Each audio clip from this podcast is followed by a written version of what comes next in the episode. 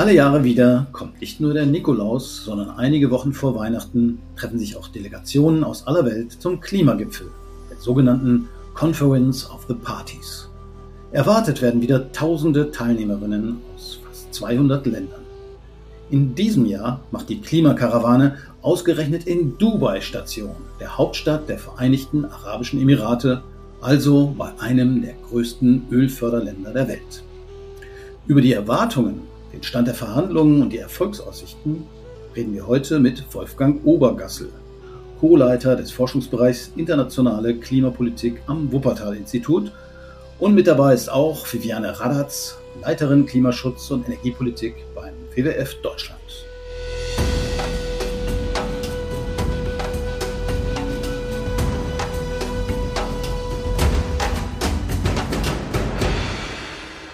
Dabei arbeiten wir diesmal mit dem Podcast des Wuppertal-Instituts Zukunftswissen FM zusammen.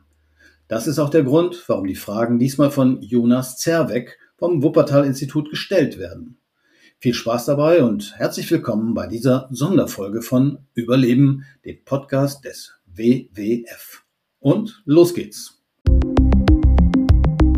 Wir müssten eigentlich die globalen Emissionen bis 2030 ungefähr halbieren, um auf einen Pfad zu kommen, der das Temperaturlimit noch möglich macht. Da sind wir noch meilenweit von entfernt. Die fossilen Energien insgesamt wurden auch mehr als je zuvor subventioniert. Die Dynamik auf der COP oder was dann ein gutes Ergebnis ermöglichen kann, ist, wenn es den Vorreiterstaaten gelingt, die große Mehrheit der Staaten auf ihre Seite zu bringen und die Hardliner-Staaten zu isolieren. Auch vor der COP in Paris waren äh, schreckliche Terroranschläge gewesen und die geopolitische Lage war eigentlich ähnlich instabil wie heute. Trotzdem ist es dann auf dieser COP zu fruchtbaren Verhandlungen gekommen mit einem äh, guten Ergebnis. Hallo und herzlich willkommen. Das ist Folge Nummer 42 vom Podcast Zukunftswissen FM. Schön, dass ihr wieder zuhört. Ich bin Jonas Zerweck, wie immer euer Host und freue mich diesmal auf ein tagesaktuelles Thema. Aber wir werden sicher auch zu Punkten kommen, die auch noch nach der großen UN-Klimakonferenz wichtig bleiben. Genau darum geht es nämlich heute, die COP28, die Conference of the Parties, wie sie offiziell heißt. Das ist die große UN-Klimakonferenz. Dieses Jahr findet sie in den Vereinigten Arabischen Emiraten statt, in Dubai. Letztes Jahr in Ägypten und vielleicht am berühmtesten überhaupt 2015 in Paris. Dort wurde das wichtige Übereinkommen von Paris vereinbart, worin sich die Weltgemeinschaft darauf geeinigt hat, die globale Erwärmung auf deutlich unter 2 Grad Celsius, möglichst auf 1,5 Grad Celsius im Vergleich zum vorindustriellen Niveau zu begrenzen. Diese Maßgabe ist die berühmte und seitdem sind einige Jahre vergangen. Es gab regelmäßig auch weitere Konferenzen und dieses Jahr findet sie eben in Dubai statt, vom 30. November bis zum 12. Dezember. Da treffen sich dann VertreterInnen aus verschiedenen Staaten, Nichtregierungsorganisationen, Forschungsinstituten aus der Wirtschaft. Das Wuppertal-Institut wird auch mit einer Gruppe dabei sein. Diese Konferenz ist also zukunftsweisend und warum, wie genau, warum auch so wichtig in diesem Jahr, erklären mir heute diese beiden Menschen, die hier zu Gast sind. Das ist zum einen Viviane Radatz. Sie ist Leiterin Klimaschutz und Energiepolitik beim WWF Deutschland und sie ist Sprecherin im Sprecherinnenrat der Klimaallianz. Hallo Viviane, willkommen im Podcast. Hallo. Und vom Wuppertal-Institut ist bei mir Wolfgang Obergassel. Wolfgang ist Co-Leiter des Forschungsbereichs Internationale Klimapolitik. Hallo Wolfgang. Hallo. Ich bin sehr gespannt, wie ihr auf die Konferenz blickt, was ihr erwartet, was da hoffentlich rauskommt. Aber ich wollte eigentlich gerne mal anfangen mit einer Art allgemeinen Einschätzung, um alle auch auf den gleichen Stand zu bringen vorab, wenn man da drauf guckt. Viviane, äh, an dich mal die erste Frage. Was sind denn dieses Jahr so die wichtigen Themen, die großen Baustellen, an denen da gearbeitet wird? Ja, also es gibt ja jedes Jahr jede Menge Baustellen ähm, und in den vergangenen Jahren sind wir haben wir daran gearbeitet, sozusagen das Pariser Abkommen fertig zu verhandeln. Das ist seit 2021 fertig verhandelt und jetzt geht es stärker in die Umsetzung. Und ein Teil dieser Umsetzung ist in diesem Jahr die allerwichtigste Baustelle der Global Stock Take, also die globale Bestandsaufnahme. Mhm.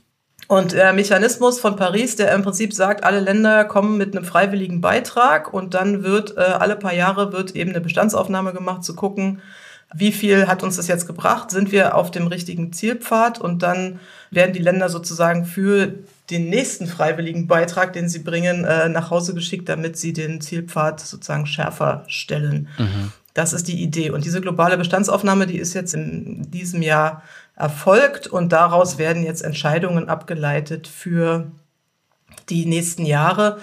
Und da wollen wir vor allen Dingen sehen, dass tatsächlich Maßnahmen zur Treibhausgasminderung, die standen äh, interessanterweise sozusagen auf der internationalen Agenda gar nicht mal so im Mittelpunkt in äh, sehr, sehr vielen zurückliegenden COPs, sondern erst im Prinzip in den letzten Jahren kommen quasi die tatsächlichen Maßnahmen, die es braucht, also sprich der Ausstieg aus fossilen Energien, aber auch die Erneuerbaren und äh, weitere äh, Themen, die sozusagen auf der nationalen Ebene schon immer eine Rolle spielen, kommen jetzt auch in diese internationalen Verhandlungen, weil es eben stärker um diese Umsetzung geht und wie man die Länder auf den Pfad bringt. Mhm. Und da wollen wir eben in diesem Bereich des Global Stock Takes, also in den Entscheidungen dazu, wie der jetzt sozusagen umgesetzt wird, wie die Länder damit wieder nach Hause geschickt werden, um ihre Ziele anzuschärfen und ihre Maßnahmen zu verbessern.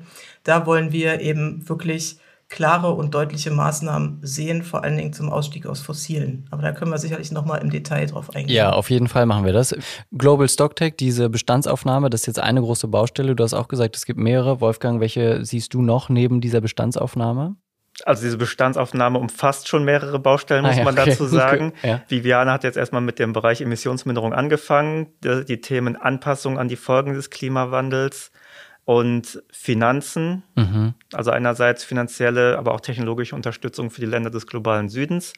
Das sind ebenfalls Themen in der globalen Bestandsaufnahme, aber auch darüber hinaus. Und was ganz großes Thema noch neben dem, neben der globalen Bestandsaufnahme sein wird, ist das Thema Verluste und Schäden, mhm. die durch den Klimawandel verursacht werden. Also beispielsweise Meeresspiegelanstieg. Also Auswirkungen an die jetzt so gravierend und auch unumkehrbar sind, dass man sich eben nicht mehr dran anpassen kann. Und das ist eben auch eine Forderung der äh, ja, sogenannten Entwicklungsländer, dass sie da dringend Unterstützung bekommen müssen. Das ist letztes Jahr dann auch in Sharm el-Sheikh beschlossen worden, dass dazu ein spezieller Fonds eingerichtet mhm. werden soll. Und jetzt für diese Konferenz steht eben auf der Tagesordnung, dass dieser Fonds dann tatsächlich fertig verhandelt wird in dem Sinne, dass man dann auch tatsächlich äh, zur Umsetzung kommen kann. Okay, also wir haben die Bestandsaufnahme, die viele Themen umfasst, wie du gerade gesagt hast, und wir haben gleichzeitig diesen Fonds über Schäden und Verluste. Vielleicht steigen wir mal in den ersten ein. Viviane hat es gerade schon gemacht, äh, die Bestandsaufnahme. Ähm, was ist denn da zu erwarten? Also sie hat, äh, du hast gerade schon erklärt, Viviane, dass da geht es darum, einmal zu gucken, wo stehen wir denn, seit wir in Paris ähm, diese Vereinbarung von verschiedenen Staaten haben. Ist da schon was klar, was bei diesem Global Stocktake, bei dieser Bestandsaufnahme als Ergebnis rauskommt? Ich frage dich mal zuerst, Wolfgang. Also wenn es erstmal nur um die Bestandsaufnahme geht, dann bräuchte man sozusagen die Bestandsaufnahme gar nicht, weil wenn man zur Betrachtung, wo wir stehen, das ist klar, ja. meilenweit von dem entfernt. Okay. Was eigentlich nötig wäre. Du hast ja gesagt, das Pariser Abkommen hat sich sehr ambitionierte Ziele gesetzt.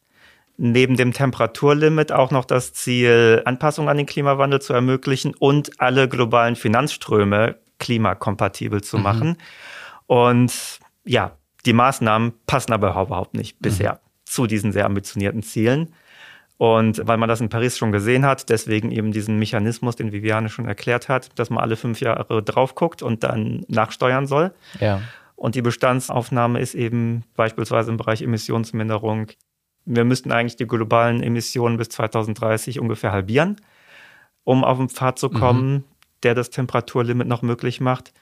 Da sind wir noch meilenweit von entfernt. Mhm. Und was die Umsetzung in Temperaturen angeht, mit den bisher ergriffenen Maßnahmen, sind wir da eher auf dem Pfad zweieinhalb bis drei Grad ja. Erderwärmung, mhm. dass das das Ergebnis sein wird, wenn da jetzt nicht noch massiv nachgesteuert wird. Ja.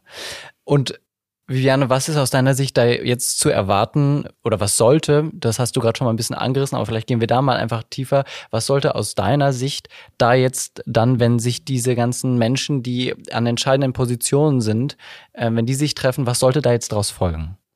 Naja, also die Idee ist ja wirklich vom Pariser Abkommen äh, so eine Art Ratschenmechanismus zu machen, also aus dem aus dieser Bestandsaufnahme, die wie Wolfgang gerade schon gesagt hat, bei der rauskommen wird, wir sind längst nicht da, wo wir sein müssen, muss sich im Prinzip ableiten, Entscheidungen dazu schneller und besser voranzukommen. Mhm. Also im, sozusagen in den Vorgaben oder im vorgegebenen Mechanismus folgt daraus auch natürlich erstmal, dass die Länder ein neues äh, NDC, also diese National Determined Contribution, machen. Also das Pariser Abkommen beruht ja darauf, dass alle Beiträge freiwillig sind. Alle Länder reichen sozusagen ein, was sie äh, beitragen werden zur Zielerreichung und dann kommt eben in der Bestandsaufnahme raus, naha, es reicht nicht und ähm, wir müssen nochmal äh, weiter vorangehen. Und dann werden sozusagen von den Ländern verlangt, dass sie diese NDCs nachschärfen und dann eben auch alle fünf Jahre für dann fünf Jahre weiter in die Zukunft äh, Ziele bestimmen und ja. Maßnahmen.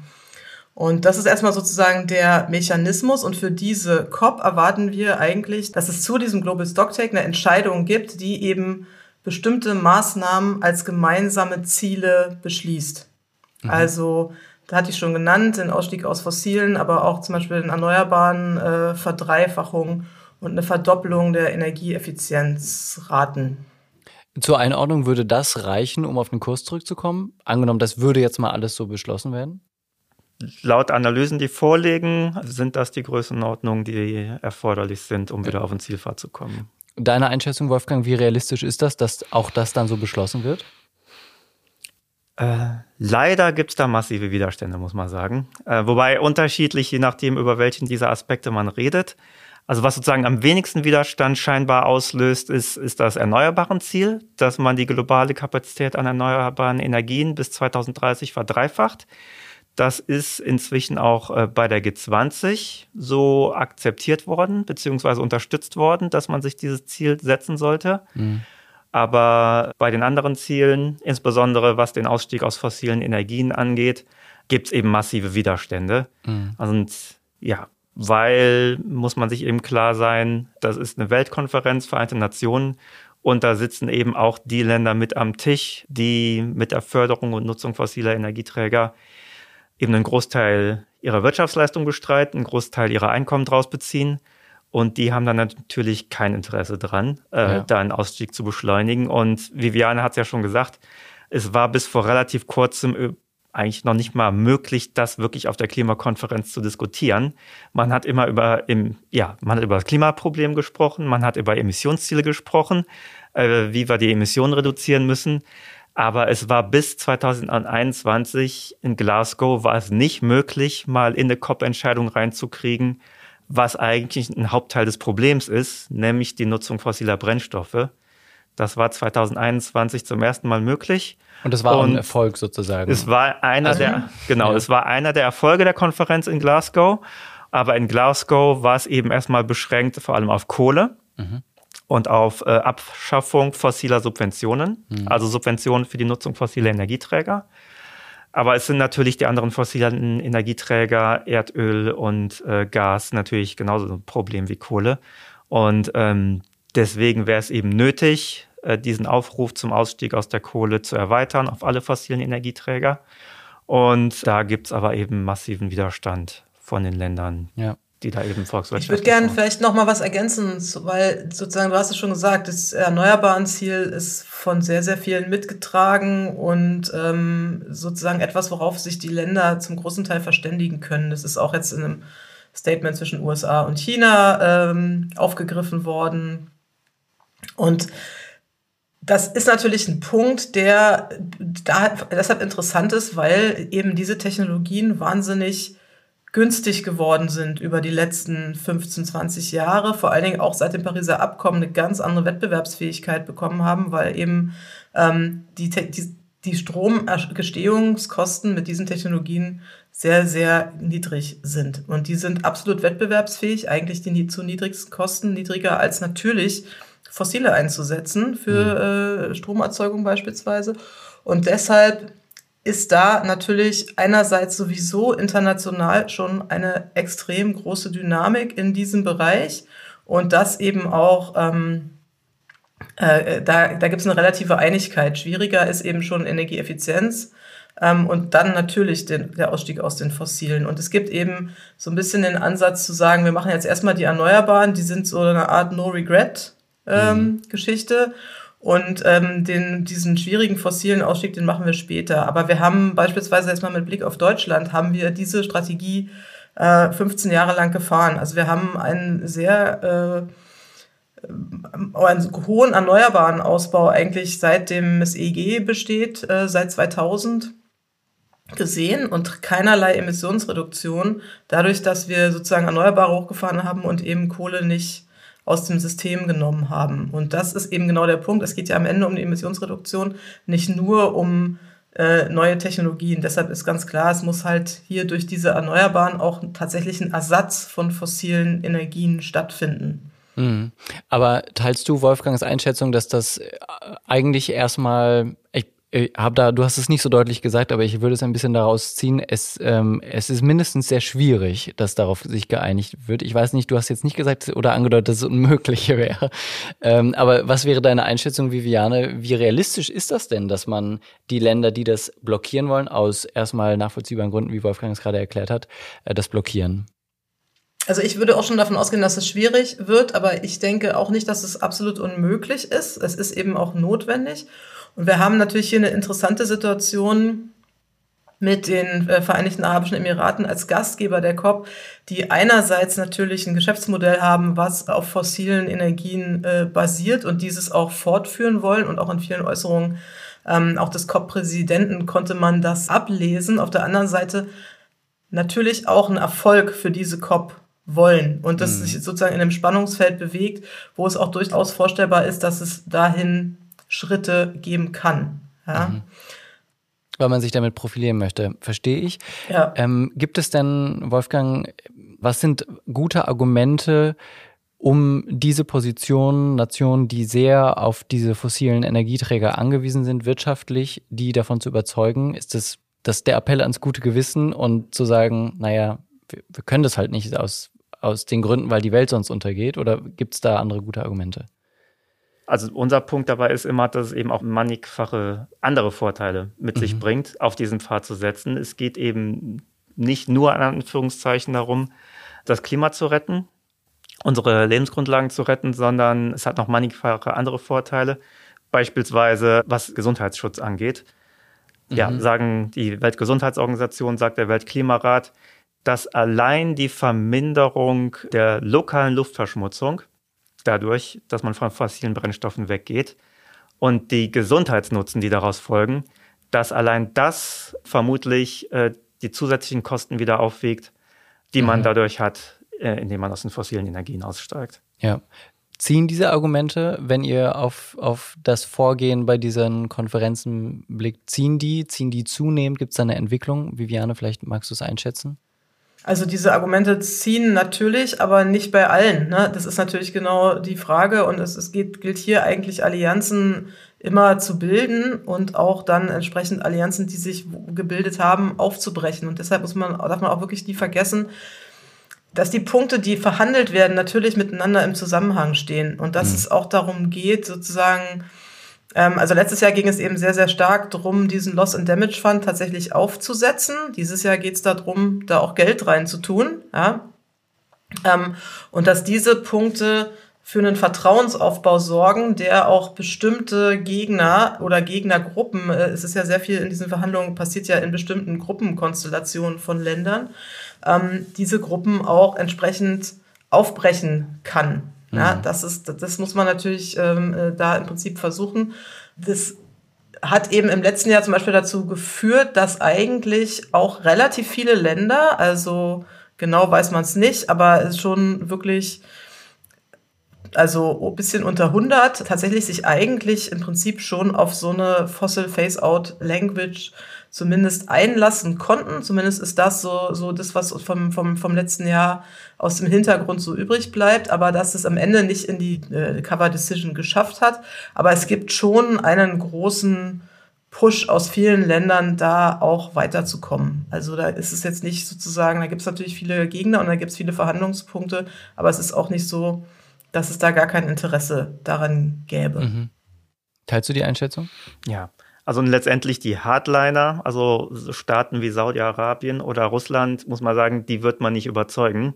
Weder von den Nutzen von erneuerbaren Energien noch von Appellen äh, an das Weltgewissen, sondern die Dynamik auf der COP oder was dann ein gutes Ergebnis ermöglichen kann, ist, äh, wenn es den Vorreiterstaaten gelingt, die große Mehrheit der Staaten auf ihre Seite zu bringen mhm. und die Hardliner-Staaten zu isolieren, sodass diese dann politisch nicht in der Lage sind, gegen die übergroße Mehrheit äh, der Staaten dann auch äh, gegen ein solches Ergebnis mhm. zu stimmen.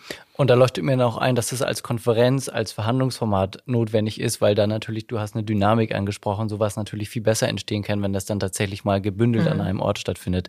Äh, Viviane, du hast gerade diesen Fonds auch nochmal angesprochen, da würde ich auch gerne drüber sprechen. Ich will aber vorher einen kurzen Einschnitt machen mit Blick darauf, was jetzt auch seit der letzten COP, in diesem letzten Jahr ähm, im Weltgeschehen passiert ist, weil ihr Allianzen auch angesprochen habt.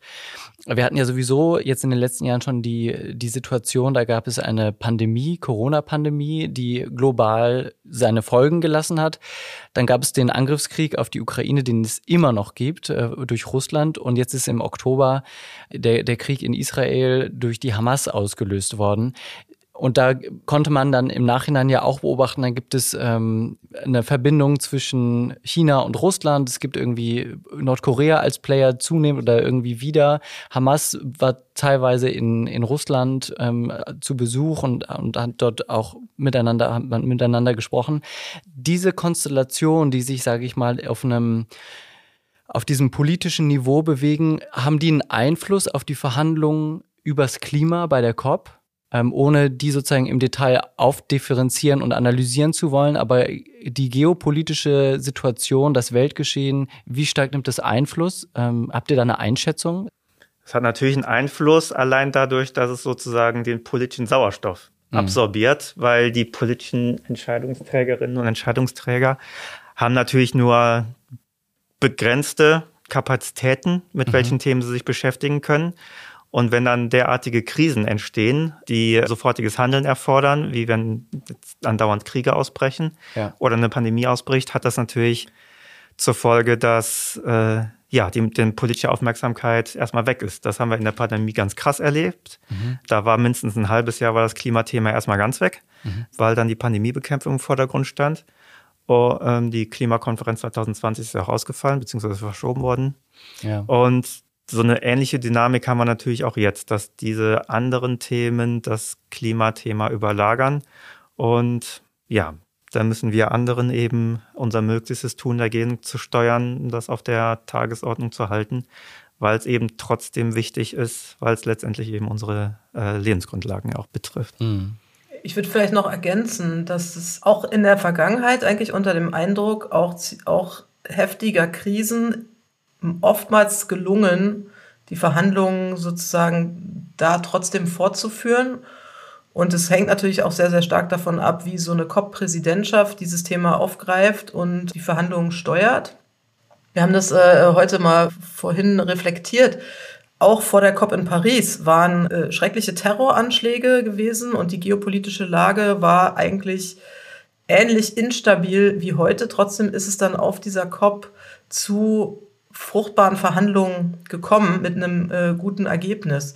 Und äh, deswegen ist im Prinzip sozusagen abhängig davon, wie so eine Präsidentschaft und alle anderen Länder natürlich auch das einsteuern und ansteuern, dass man mhm. verhindert, dass es auf der COP sozusagen eine Polarisierung in dieser geopolitischen Lage gibt. Aber natürlich sind, wie äh, das auch schon gesagt wurde, klar, sind die PolitikerInnen natürlich irgendwie preoccupied mit vielen, vielen anderen Dingen.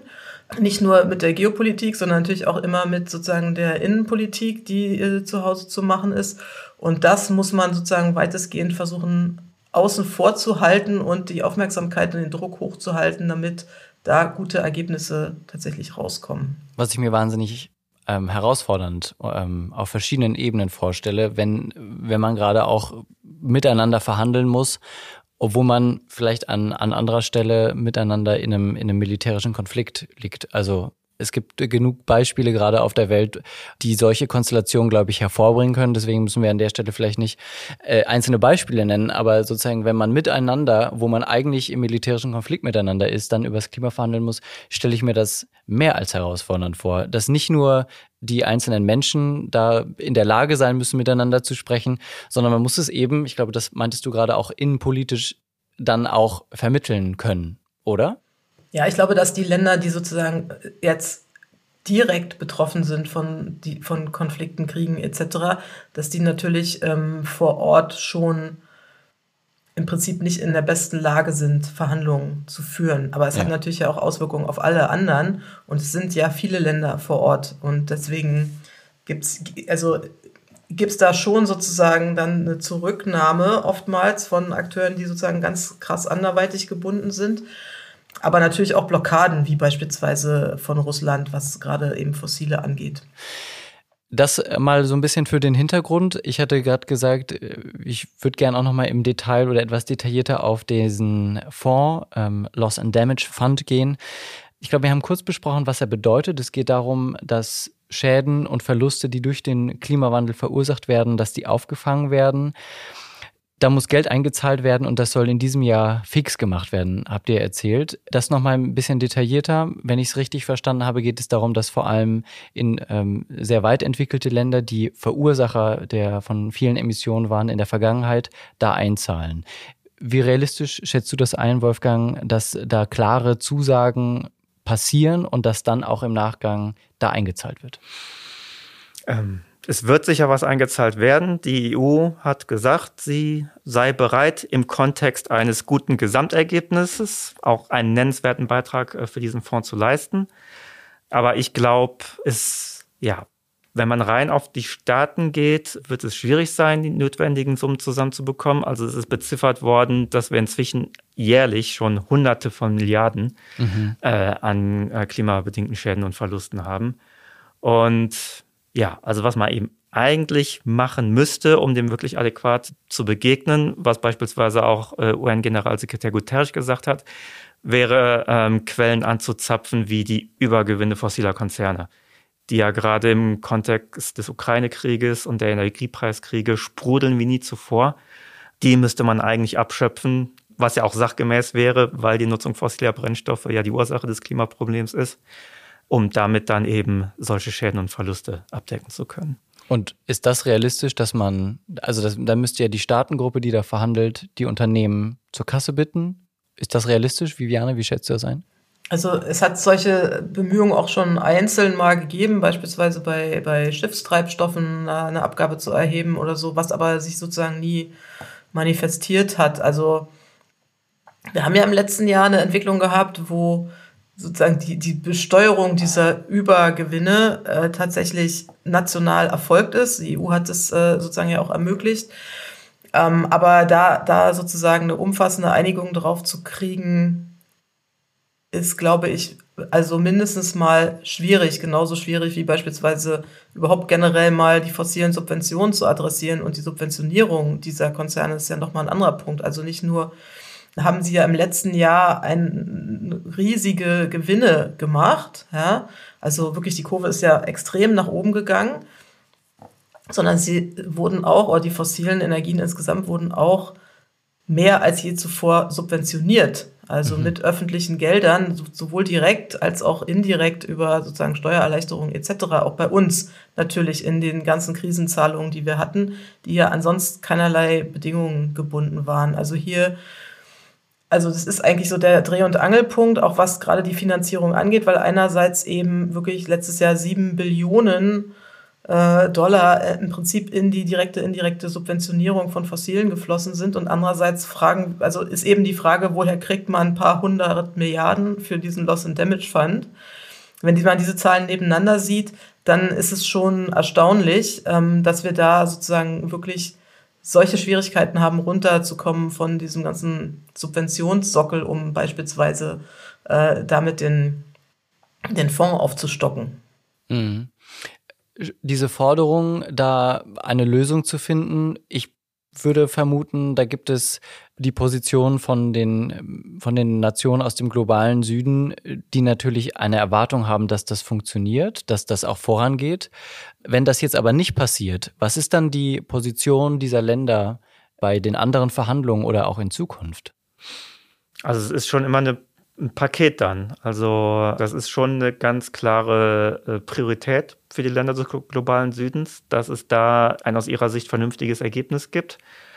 Und die Bereitschaft dieser Länder, dann bei den Themen mitzuziehen, die für die nördlichen Staaten eher die Priorität sind, das heißt Emissionsreduktion, die wird da schon ganz klar von abhängen, dass es da zu einer Paketlösung kommt mit mhm. Emissionsreduktion und Finanzierung für Schäden und Verluste und für Anpassung an die Folgen des Klimawandels und aber auch für Emissionsreduktion. Also das ist ja mhm. ebenfalls dringend erforderlich. Nicht nur Hunderte von Milliarden für die Schäden, sondern es müssen auch jährlich Hunderte von Milliarden Dollar mobilisiert werden, damit die südlichen Länder in der Lage sind, ihren Beitrag zu leisten, ja. was die Reduktion von Treibhausgasemissionen angeht. Ja. Also dafür fehlt ihnen ja auch das Geld. Und das muss dann schon zum äh, Paket geschnürt werden, damit das dann tragbar ist, auch für die Länder des globalen Südens. Also dieser Fonds ist schon zentral für einen grundsätzlichen Erfolg dieser Konferenz, auch für das Thema, dass der Klimaschutz global, international gut vorangeht. Das äh, verstehe ich damit. Ähm, Viviane, was wären deine ähm, oder sind eure Forderungen an die Positionsteilnehmer, dass das auch gelingt? An die Konferenzteil, also an die Vertragsparteien. Sozusagen. Für den, für den Fonds im ja. Speziellen, ja. Ja, also die Forderung ist natürlich in erster Linie, dass dieser Fonds tatsächlich sozusagen operationalisierbar wird. Ne? Also der ist ja sozusagen letztes Jahr auch unter äh, großer Einwirkung von Deutschland wirklich tatsächlich erstmal ins Leben gerufen worden. Aber jetzt ist es natürlich richtig, der muss aufgefüllt werden, der muss funktionieren, der muss schnell und unkompliziert äh, Mittel an die Länder bringen. Und was auch nochmal sehr, sehr wichtig ist, das haben wir nur so am Rande jetzt schon mal gestreift, ist, es gibt eine traditionelle Verteilung, dass äh, sozusagen Industrieländer bezahlen und es ärmere Länder gibt, die sozusagen auf diese Zahlungen auch äh, zurückgreifen müssen und sollen.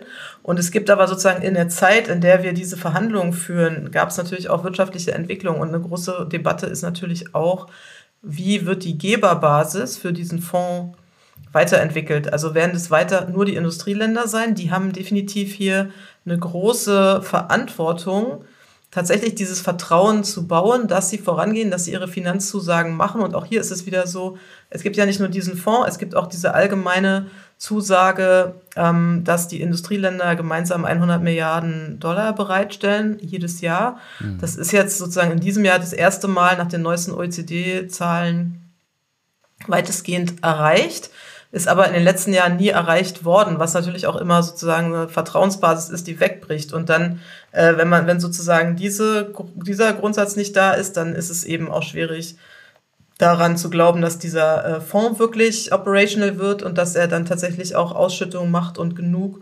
Und dann ist es auch für, ich sag mal, weitere Länder, die im Prinzip äh, da freiwillig mit reingehen sollten, äh, die mittlerweile auch eine hohe Verantwortung mithaben für die Klimakrise, die aber im, äh, in der Vergangenheit da noch nicht standen und insofern nicht als Industrieländer in dieser Logik gelten.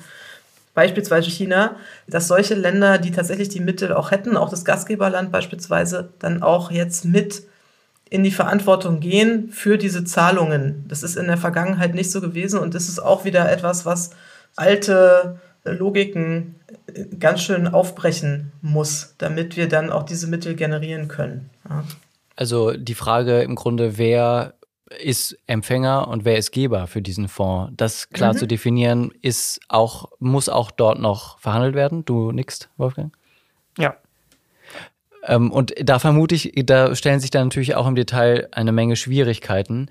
Äh, unterm Strich, Viviane, wie, wie realistisch schätzt du denn, dass der operational wird? Wie groß sind die Chancen dafür?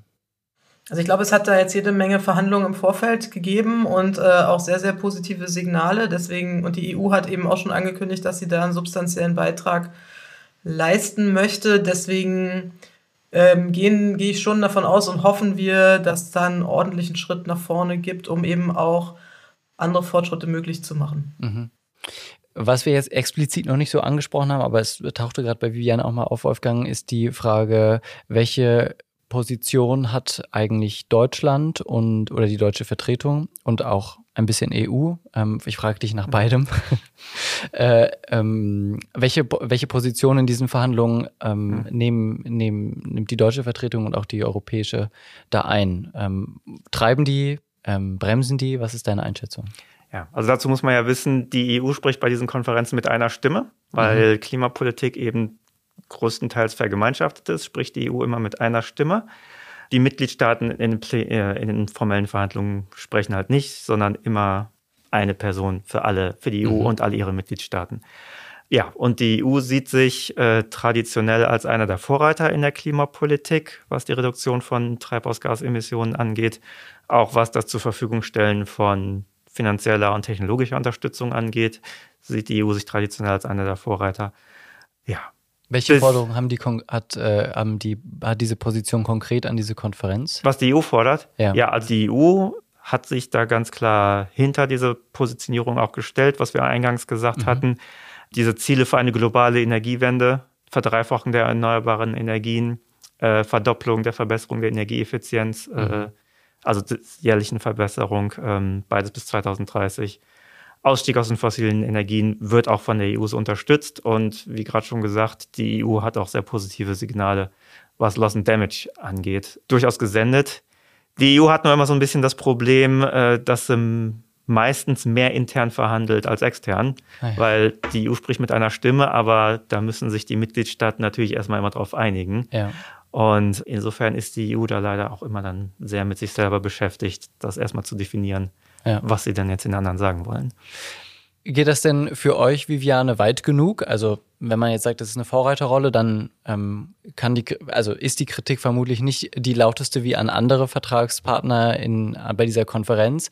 Aber geht, gehen diese Forderungen weit genug oder müsste man als EU da eigentlich noch progressiver, noch mehr einfordern?